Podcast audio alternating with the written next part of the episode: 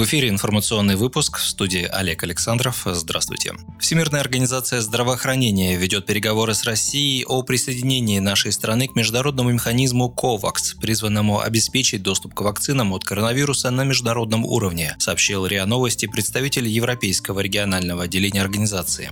А накануне Федеральная антимонопольная служба России согласовала первым двум фармпроизводителям предельную отпускную цену на фавипиравир в размере 100 рублей за таблетку. Упаковка из 50 таблеток составит 5,5 тысяч рублей, включая НДС, но без учета региональных надбавок, говорится в сообщении ведомства. Это значит, что стоимость лекарства уменьшится как минимум вдвое. 14 октября фавипиравир включили в перечень жизненно необходимых и важнейших лекарственных препаратов.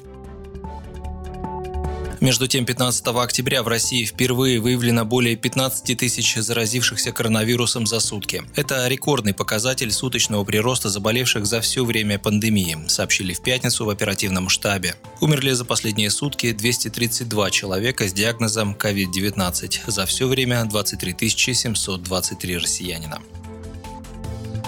Ситуация с коронавирусом в России стабилизируется, вероятнее всего, в начале ноября и пойдет на спад, считает заместитель директора по научной работе Центра эпидемиологии Роспотребнадзора Александр Горелов. В интервью Интерфаксу эксперт сообщил, что рост заболеваемости COVID-19 идет на протяжении двух инкубационных периодов, что составляет 28 дней. После этого число инфицированных начнет снижаться. На пике заболеваемость достигнет 17-18 тысяч случаев COVID за сутки. По мнению Горелова, в ближайшее время время снижение заболеваемости коронавирусом до нуля невозможно, потому что в стране переболело не более 1% населения. Тем не менее, он считает, что принятых властями ограничений пока достаточно для борьбы с коронавирусом.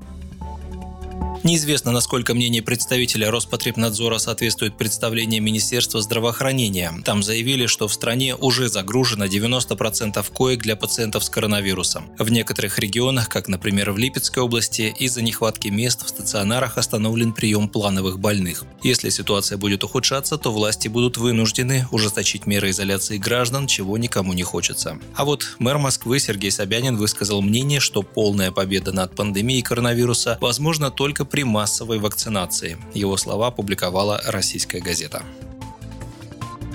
Новости экономики. Власти снова начали рассказывать россиянам, как хорошо для них падение курса рубля. Падение курса рубля к доллару на 20% с начала этого года – это круто для тех компаний, которые не слишком сильно завязаны на экспорт, считает глава российского Минпромторга Денис Мантуров. По его словам, такие предприятия сейчас находятся в благоприятном положении. Кроме того, ослабление отечественной валюты будет мотивировать другие компании меньше полагаться на импорт и ориентироваться на внутренний рынок. Международное агентство Bloomberg связывает повышение курса с 62 рублей за доллар в январе до 78 рублей за доллар в октябре с резким падением цен на нефть и опасениями новых санкций против России со стороны США и Евросоюза. Издание назвало рубль одной из худших валют среди стран с развивающимися рынками, к которым относят нашу страну. На пике карантинных ограничений из-за пандемии коронавируса работающие россияне не досчитались 841 миллиарда рублей доходов. Об этом свидетельствуют расчеты за второй квартал 2020 года, приведенные в аналитическом обзоре «Цена карантина» рейтингового агентства НКР, что расшифровывается как «Национальные кредитные рейтинги».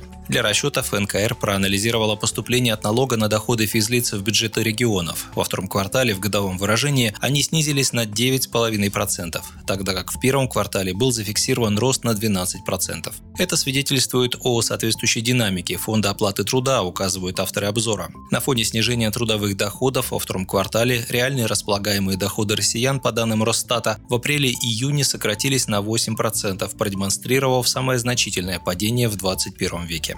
При подсчетах агентство НКР не учитывало потери нетрудоустроенных официально россиян, в том числе самозанятых. Многие из них на пике пандемии утратили источники дохода ввиду специфики деятельности. Чаще всего это сферы ремонта, строительства и услуг. Учителей надо избавить от административного гнета и освободить от работы в избиркомах. Глава партии «Справедливая Россия» Сергей Миронов призвал изменить подходы к формированию избиркомов, где не должны работать бюджетники.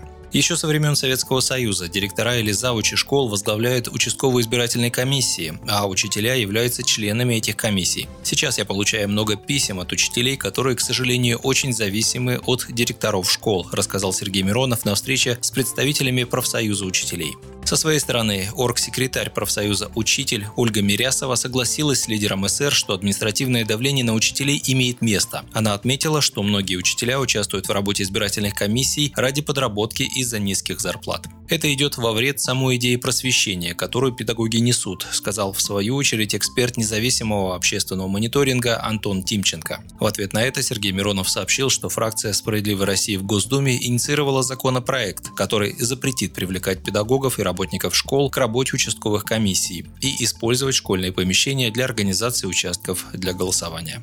Вы слушали новости. Оставайтесь на Справедливом радио, будьте в курсе событий.